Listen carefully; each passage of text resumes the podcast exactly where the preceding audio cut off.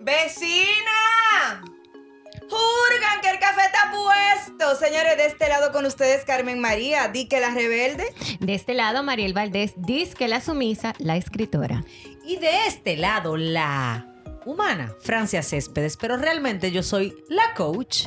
De este otro lado, Wendy Taktuk, la fotógrafa, disque graciosa. Bueno, y Vecinas no es más que un lugar donde encontrarnos de manera cercana. Gente cercana con humanos cercanos. Vecinas es un lugar donde encontrarnos con tus emociones, tus sentimientos y cada punto de vista que tenemos estas cuatro damas que además somos hermosas. Ustedes no lo saben, pero yo sí. Así que Aquí estamos, las vecinas. Y si te gustó lo que escuchas, pues compártelo y aparte de eso, suscríbete a todas nuestras plataformas digitales. Recuerda que estamos en Spotify y en las demás. Y en Instagram, arroba lasvecinas.dr. Sin más, bienvenidos a nuestro podcast. Vecinas. Vecinas, ¿cómo están? Hola, vecinas. Otro miércoles, otro cafecito aquí reunidas. Bueno, nosotras reunidas y Carmen desde la distancia. Escúchame, pero ya con esta tecnología yo estoy ahí sentada con ustedes. Ay, de verdad, tienes razón. Señores, y para nosotros seguir con un temita que del miércoles pasado. Que nos dejó pica. Pero una cosa, yo voy a dejar este temita que vamos a desarrollar en este podcast de hoy. Tú vienes con una frase. No, no vengo con frase. Te veo como ahí como... Me tienen intimidad estas niñas con mis frases. No vengo con frase. Ahora... libre, sé libre. Voy a ser libre. Ahora bien, ¿qué rol jugamos nosotros los hijos ante los padres envejecientes? En relación con el dinero. O sea, más o menos como que si los hijos deben de hacerse responsables de los padres envejecientes.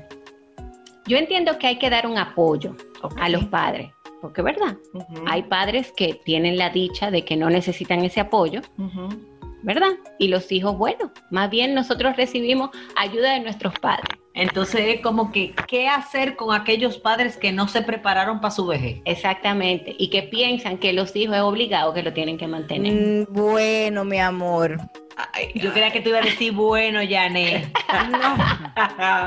no. pero mira, ese tema... Es un poco eh, controversial, ¿eh? porque yo no estoy diciendo. Exacto. A los padres hay que darle su apoyo y claro que sí, si yo estoy bien económicamente y puedo ayudar a mis padres, pues claro que sí. Pero lo que pasa es que hay muchos padres que creen que es obligado.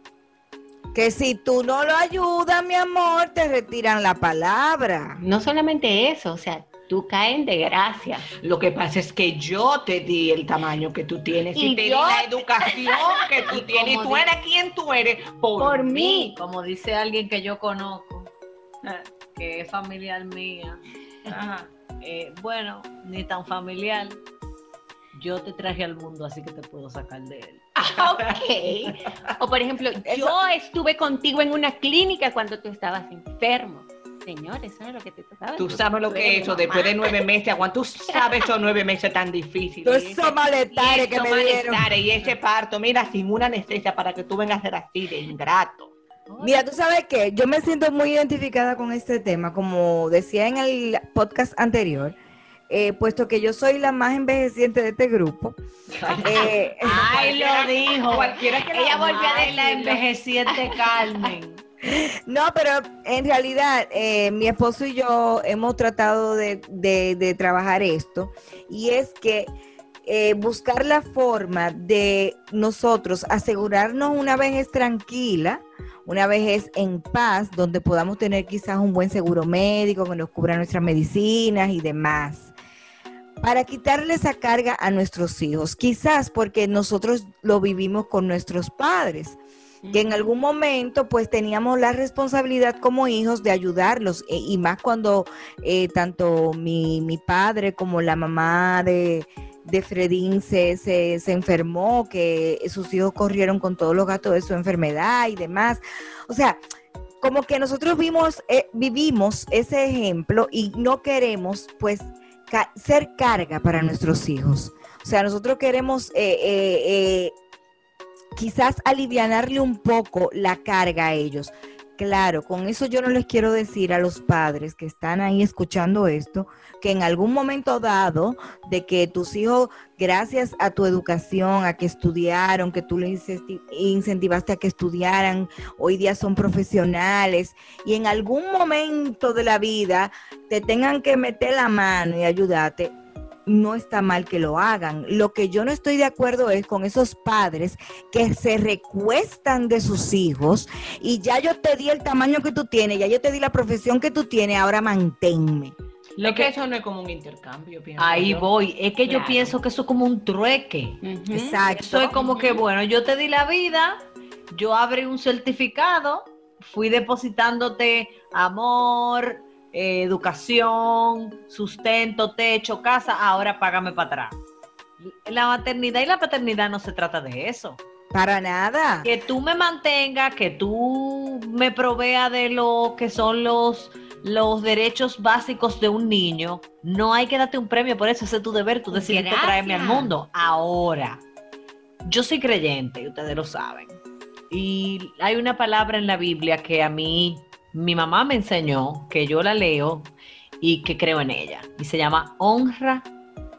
Y me voy más lejos, cito la escritura, dice, honra a tu padre y a tu madre para que te vaya bien. Es el único mandamiento que tiene promesa.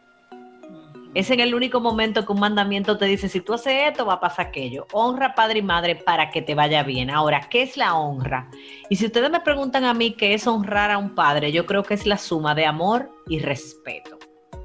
Ahora bien, cuando tú te casas, en la misma Biblia donde dice, honra a tu padre y a tu madre para que te, vaya bien, dice, te casarás, te unirás a tu esposo, a tu esposa, y serán, dejarás a tu padre y a tu madre, se unirán y serán una sola carne. Entonces ahí convergen como uno conflicto de lealtades, porque muchas veces en una de las dos familias, cuando la pareja es casada, puede que haya más necesidad que en otra. Quizá en eh, mis padres necesiten y los de Raúl no, o viceversa. Ahora bien, independientemente de, un, de si nosotros estamos llamados a aportar y a apoyar y a acompañar a nuestros padres en su vejez, desde el punto de vista eh, emocional, de compañía, de cuidado, ¿qué nivel de compromiso real tenemos nosotros a nivel económico? O sea, yo puedo dejar de pagar el colegio de mis hijas para pagar la, qué sé yo, la, el alquiler de la casa de mis padres. Yo puedo dejar de comprar eh, la medicina de la presión de, qué sé yo, de Raúl para comprar, eh, qué sé yo, eh, pintarle la casa a mami. Estoy poniendo ejemplos random que ni siquiera son míos son como ejemplos que se me ocurren. Se supone que tu prioridad primaria, que tu primera familia ya no es mamá y papá, es esposo e hijos. Pero hay a muchos padres que eso se le hace difícil entenderlo. Pero muy, muy, muy, muy, muy, muy. Mira, yo te voy a decir algo. Eh, ay, Dios mío. Yo vengo de una familia, perdón. Peluche. Bueno, vamos a decir así, una familia peluche. Bien. Cuando me caso, pues es como tú dices, ya mis prioridades cambian. Claro. Ok, yo puedo ayudar a mi mamá, a mi papá. Claro que sí. En lo posible, yo lo he ayudado. Pero, mami, ojalá que tú no oigas este podcast.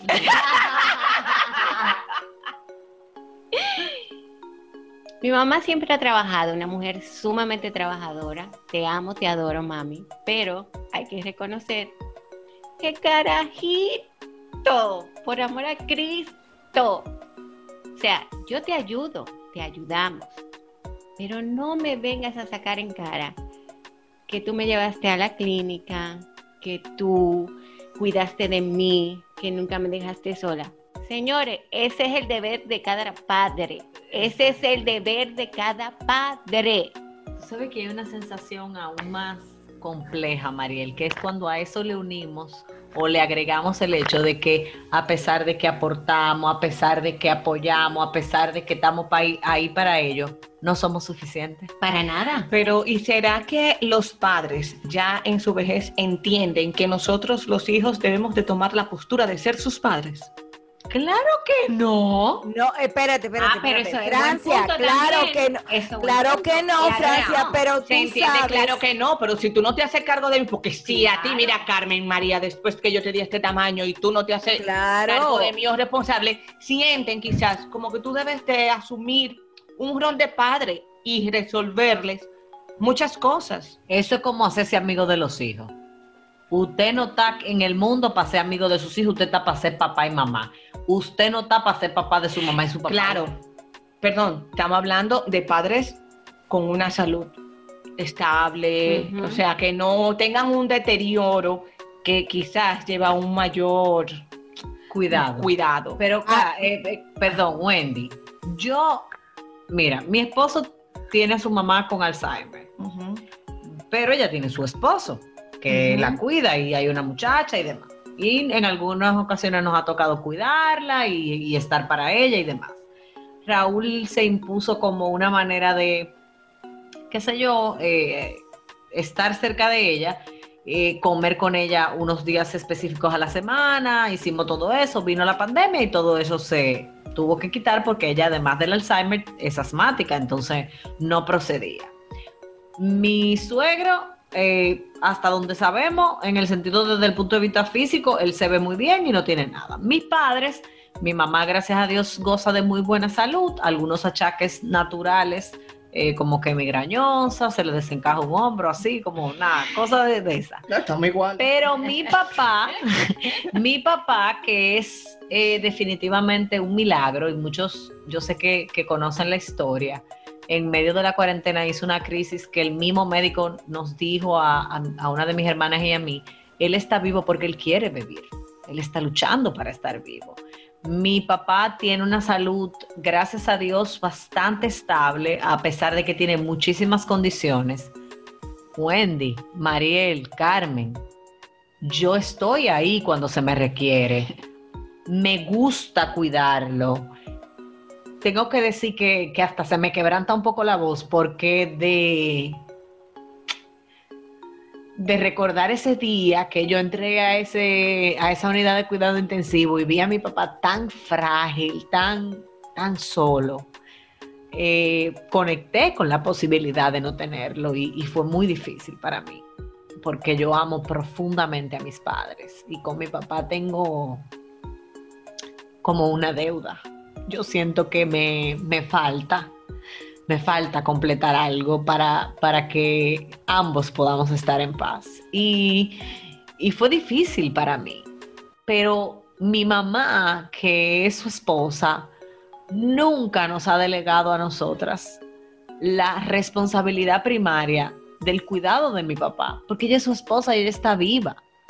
Eso no quiere decir que ella no nos pida auxilio, eso no quiere decir que aunque ella no nos lo pida, nosotros no vayamos como hermanas, que somos tres, a auxiliar o a hacer cosas, o que yo, yo recuerdo que yo me pasé un día entero buscando una mascarilla que él tenía el pobre todas las orejas laceradas por la cantidad de tiempo que tenía la mascarilla y yo me puse loca pero para mí, como decía Mariel, ese es mi deber como hija, Claro, sí. aligerar su carga, cuidarlo, mimarlo, Claro. agradecerle, más no suplantar la labor que en este caso le corresponde a mi mamá como su esposa.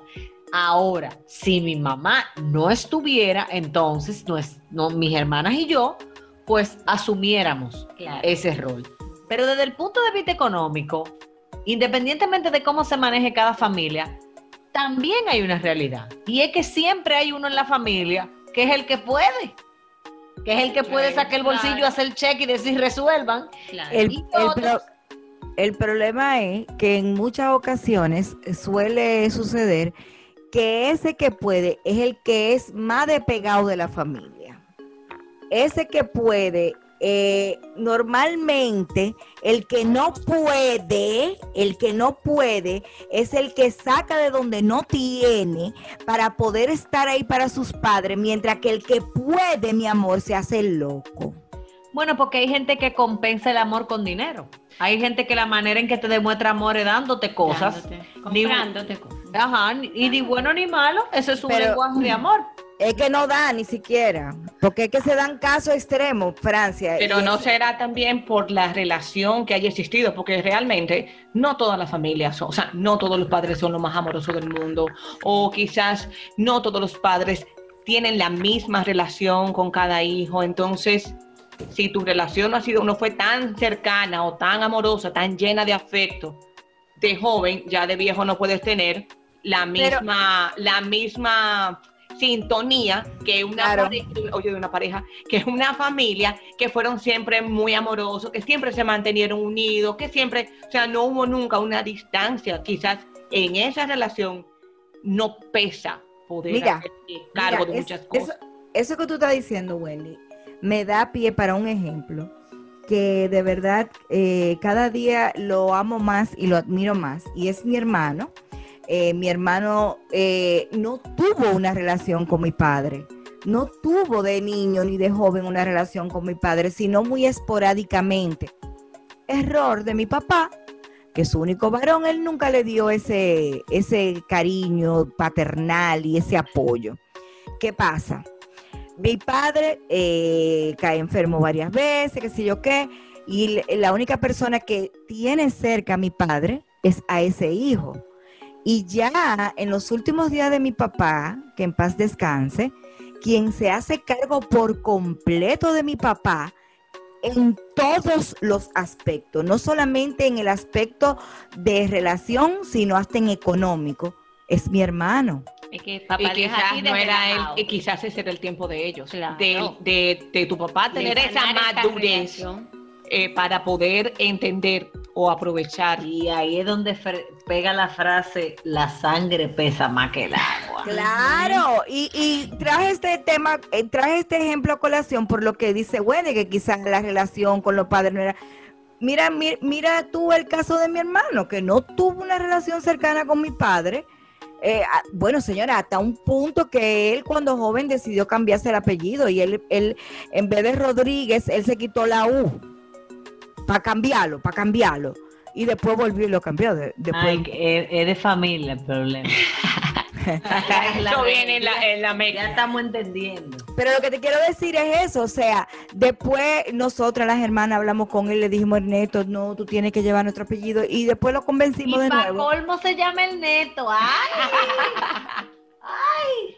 Sí, es lo que te digo, o sea, me llama mucho la atención el hecho de que algunos padres, como estábamos diciendo anteriormente, eh, cometemos el error de creer que nuestros hijos están responsables porque te di el tamaño, porque te di la carrera, porque hoy día tú eres un gran profesional y estás ganando mucho dinero. Ahora me toca a mí, señores, que lo he escuchado con estos oídos, ¿eh? Ahora me toca a mí descansar y que tú me ayudes. Y, Y no yo creo- será, y no será eso por un mal manejo, porque padre, así como te esforzaste por sacar a tus, a tus hijos adelante y todo, o sea, poder crear, vamos a decir, una estructura que pudiera eh, eh, apoyar tu vejez, la vejez Claro. tuya y la de tu pareja. Yo Claro. pienso que a los hijos nos- lo que sí nos debe tocar es en algún momento hacer la conciencia mientras nos vamos haciendo adultos de eso, de empezar a crear nuestra propia plataforma económica para Sí. darle paso a nuestros padres de crear eh, pues ese futuro Ese- económico que les garantice una vejez digna. Y cuando en una familia no hay límites, cuando no se ponen las reglas claras, pues Exacto. es muy fácil sentirnos la víctima, Sí. pero yo creo que tenemos que dejar de echarle la culpa a la gota que derramó el vaso y comenzar a hacernos cargo y responsables de la comodidad con que nos sentamos a esperar que se llenara. Es muy fácil ahora, está cansado. Es muy fácil ahora decir, es que mami no me entiende, es que papi no me entiende, es que una cosa o la otra. Yo creo que hay dos maneras de educar a nivel general en cuanto a la parte económica. o tú dejas herencia para tus hijos o tú crías hijos que sepan heredar. Señores, ¿cuánto Wow. bollo se Mm. arman? Cuando lo único que los padres crean Ah. es herencia, Claro. pero no enseñan a manejar la herencia. Entonces, o tú creas herencia para tus hijos o tú crías hijos que sepan heredar. Ay. Mira, hay otros padres que se preocupan por crear herencia y no viven tampoco su presente. Súper claro. O sea, nunca, nunca llegan a vivir para lo que trabajaron, dejándoselo a los hijos y a veces hasta a los esposos de los Lo hijos. que- mira, Porque yo he familia, y escuchado etcétera, y padres que etcétera. no, yo tengo que hacer esto para dejárselo a mis hijos. No, mi amor, espérate. mira, tú sabes que, que- A la mía que se fajen como dos Bueno. mulas, mi amor. Claro. mira, tú sabes que, que Pero una quiero decir con esto que en un momento, claro que sí, si tú tienes que ayudar a tus hijos, pero claro que lo vamos a hacer, pero tampoco es que le vamos a facilitar todo, porque también lo mal acostumbramos a que todo hay que dárselo. Yo creo que en el caso mm, de mi familia, eso fue, o sea, llegó un momento en que ellas se lo dieron todo. Ay, Dios mío, pobre mami.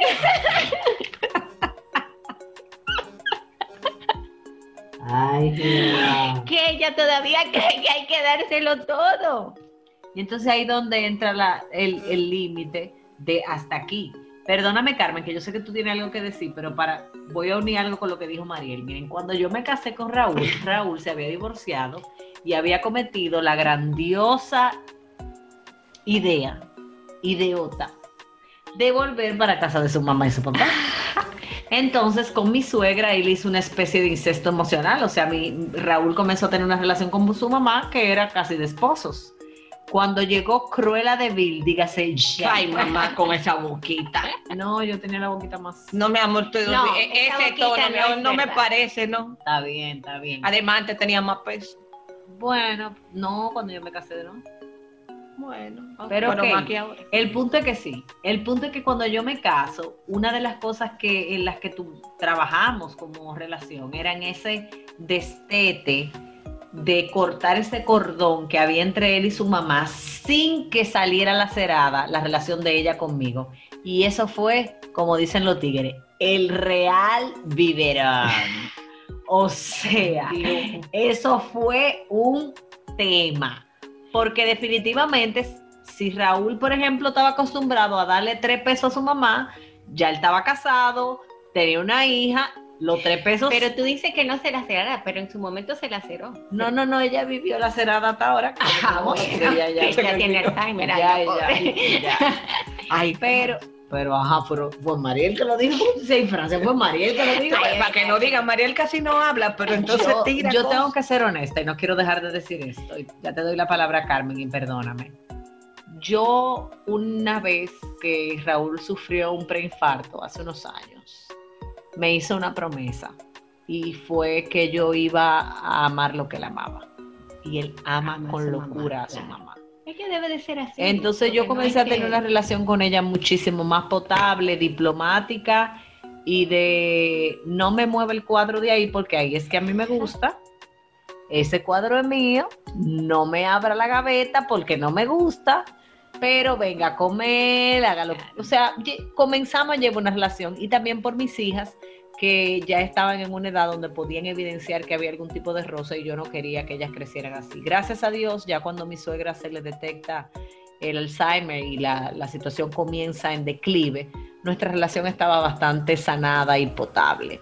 Pero en conclusión, para unirlo con lo que tú dices, independientemente de si yo le doy todo o no a mi mamá o mi papá, tiene que, tiene que haber un si puedo. Claro. Si de verdad yo tengo holgura económica como para darte todo, yo no, yo no quiero que mis padres tengan duda de que se lo voy a dar. Pero si yo no puedo, yo siento que lo justo es que nuestros padres entiendan que las prioridades nuestras cambiaron. No es que ellos dejaron de ser importantes, es que ahora me toca cambiar las prioridades. Pero yo llamo a nuestra comunidad de vecinos definitivamente a utilizar la palabra honra, respetando y amando a nuestros padres sin importar si son buenos, si son malos, si son vicos, si me dieron, si me mantuvieron, si no tuvieron, si me abandonaron, honrarlos y trabajar en el perdón y en la sanidad de esa relación. Ok. Perdón, Carmen. Espérate, Carmen, antes de. Perdón, perdón, perdón. no la perdón. dejemos hablar hoy. Hemos hablado, ok. Estamos hablando de esos padres que entienden que nosotros los hijos tenemos esa responsabilidad. Ahora bien, ¿qué pasa en el caso de esos padres que son roca izquierda, que no aceptan nuestra ayuda, nuestro consejo, nuestro cuidado, estando en una situación realmente delicada? Relájate. de copera. salud, de salud, hasta de situación económica, donde tú ves que están en situaciones precarias y tú tienes una vida muy cómoda, digamos. O sea, donde el factor económico no es problema, pero o sea, conozco casos así, donde hay padres que viven en casas prácticamente abandonadas. Esos padres que tienen animales, que la casa lo que huele a perro, a gato, a cosas. O sea, situaciones críticas, pero son roca izquierda y no aceptan. Porque no, porque no pueden aceptarlo, porque su, orgu- su orgullo es muy grande. No pueden aceptar esa ayuda de ese hijo. Bueno, es que yo ahí es que siento que entra el, el proceso de te amo y te respeto, aunque no esté de acuerdo contigo, Claro. y te ayudo o, o entro en tu vida hasta donde tú me dé el permiso. Carmen, tú ibas a decir algo. No, no, no, yo lo que quiero decir es que no solamente, o sea, como padre, yo me visualizo, Fredillo en una casita, los dos viejitos, qué sé yo qué, y creo que nosotros vamos a, a- valorar más el hecho de que nos- nuestros hijos estén pendientes a nosotros con una llamadita, que como están, que una visita. de- Ay, la llamadita. Carmen, tú estás tirando paquetico hoy. La, ya- la famosa llamada, mi amor. No, lo que pasa... Eso es lo que todos quieren. Ellos dicen que de verdad que anhelan mucho que recibir una llamada. Lo que pasa es que yo conozco muchos casos de muchos eh, padres que los hijos se van de la casa, se deja el, el nido vacío y, ahí, y, lo- y viven su vida y se desligan no solamente en el plano económico de los padres, sino también en el plano emocional de los padres. Sí, pero yo te voy a decir algo con eso de la llamada. Tenemos que aprender algo. Este vecindario, yo voy a hablar hoy. yo. Ay, ay, ay. Señores, tenemos nuestros hijos. Si ellos no te llaman, tú puedes llamarlos también. No tiene No, que porque ser- yo fui la que te eh, paré. Además, Ay, tú tienes, tú tienes la obligación de llamarme, María. Porque ¿por qué tú puedes llamar a tu amiga y a mí tú no me llamas? Porque tú tienes no, dos días que tú no me llamas porque a ti no te poner a importa. tus hijos a llamarme a mí, porque yo soy su abuelo o su abuela. Pues no. Así como usted llama, sus hijos también van a llamar. ¿Por qué? Porque va a llegar un momento en que le va a hacer falta. Oh, mami, pero tú no me llamaste hoy, ¿qué pasó? A mi hijo no. Pero eso del mundo mágico. No, eso no es del mundo mágico, eso es de la gente que entiende que sus hijos tienen vida también. Y que a lo mejor en el momento en que yo te llamo en la mañana no te pude llamar. Y no quiere decir que yo me saqué la lotería, porque no te llamé. ¿Entiendes? Piensa mejor, tu hijo está ocupado. Te llamo dos horas después, en la tarde. Te está llamando, no se queje. La mamá de Mariel no debería. No, no, definitivamente. vamos a bloquear. Pero tú sabes Mami, que- yo te amo y tú lo sabes. Tú sabes que yo pienso que Lo grande del caso es, espérate Francia, lo grande del caso es que yo... Lo tenía- grande de casa es que yo no la voy a cambiar, o sea que... No, eh, yo tenía una madre así, yo tenía una madre así. Eh, yo tenía Por una eso madre yo cambié. Que si tú no le llamabas, ella no te llamaba, y si tú durabas tres días sin llamar, le decía, ah, porque yo no te La- la importo. mía, mi mamá. Y, bueno, lo que te digo, Sí, que tampoco señores. voy el podcast. señores, y yo de corazón les digo que hoy que no la tengo, me hace falta ese reclamo de ella. O sea, yo me hace muchísima falta. Porque eh, eh, en cierta forma sí ella tenía razón, aunque no completa, pero hoy ese pleito de ella conmigo diciéndome, pero yo tengo una semana que no sé de ti, de verdad, de corazón se los confieso, me hace muchísima falta. tan, tan. Francia. Tú sabes Es que que, yo creo que está en, yo creo que el, eh, eso está en nosotros, ir cambiando. Así como las cosas van evolucionando, yo creo que también está en nosotros. Es posible que nuestros hijos, si nosotros realmente aprendemos a no repetir Claro. ese patrón del cual nos estamos quejando ahora, que no lo es posible que nuestros hijos no lo repitan y no digan lo mismo. Entonces, nuestros padres, eso es lo que escucharon de sus padres, o sea, de nuestros abuelos. Y va a ser siempre la misma, la misma queja. Y está en nosotros que no se repita. Pero para eso nosotros tendríamos que hacer un compromiso genuino ya como adultos de promover y hacer lo que sea necesario hacer para crear en ellos primero límites y niveles de conciencia de hasta dónde eh, pues es el permiso de la relación padre-hijo producto de que ya yo me casé o producto de que ya yo tengo hijos o producto de que ya yo soy adulto aunque no me haya casado pero también hasta dónde nosotros, cuando empezamos nuestra etapa productiva, le damos a ellos el, el- el- como la libertad o el permiso de ir creando un colchón económico que les garantice su vejez, porque nosotros vivimos en un país donde los envejecientes sufren Ay, sí. mucho, Sí, sí, sí. pasan muchas necesidades, a veces ni siquiera los, los quieren asegurar por el tema de, Ay, de las enfermedades preexistentes y demás. Yo creo que nosotras, así como muchas de nuestras vecinas, deben sentirse bien identificadas, pero yo no quiero terminar sin, sin decir que no hay opción de, de cambiar a nuestros padres. Esa opción Nope. no la tenemos. No la hay. No hay opción de dejar de ser sus hijos.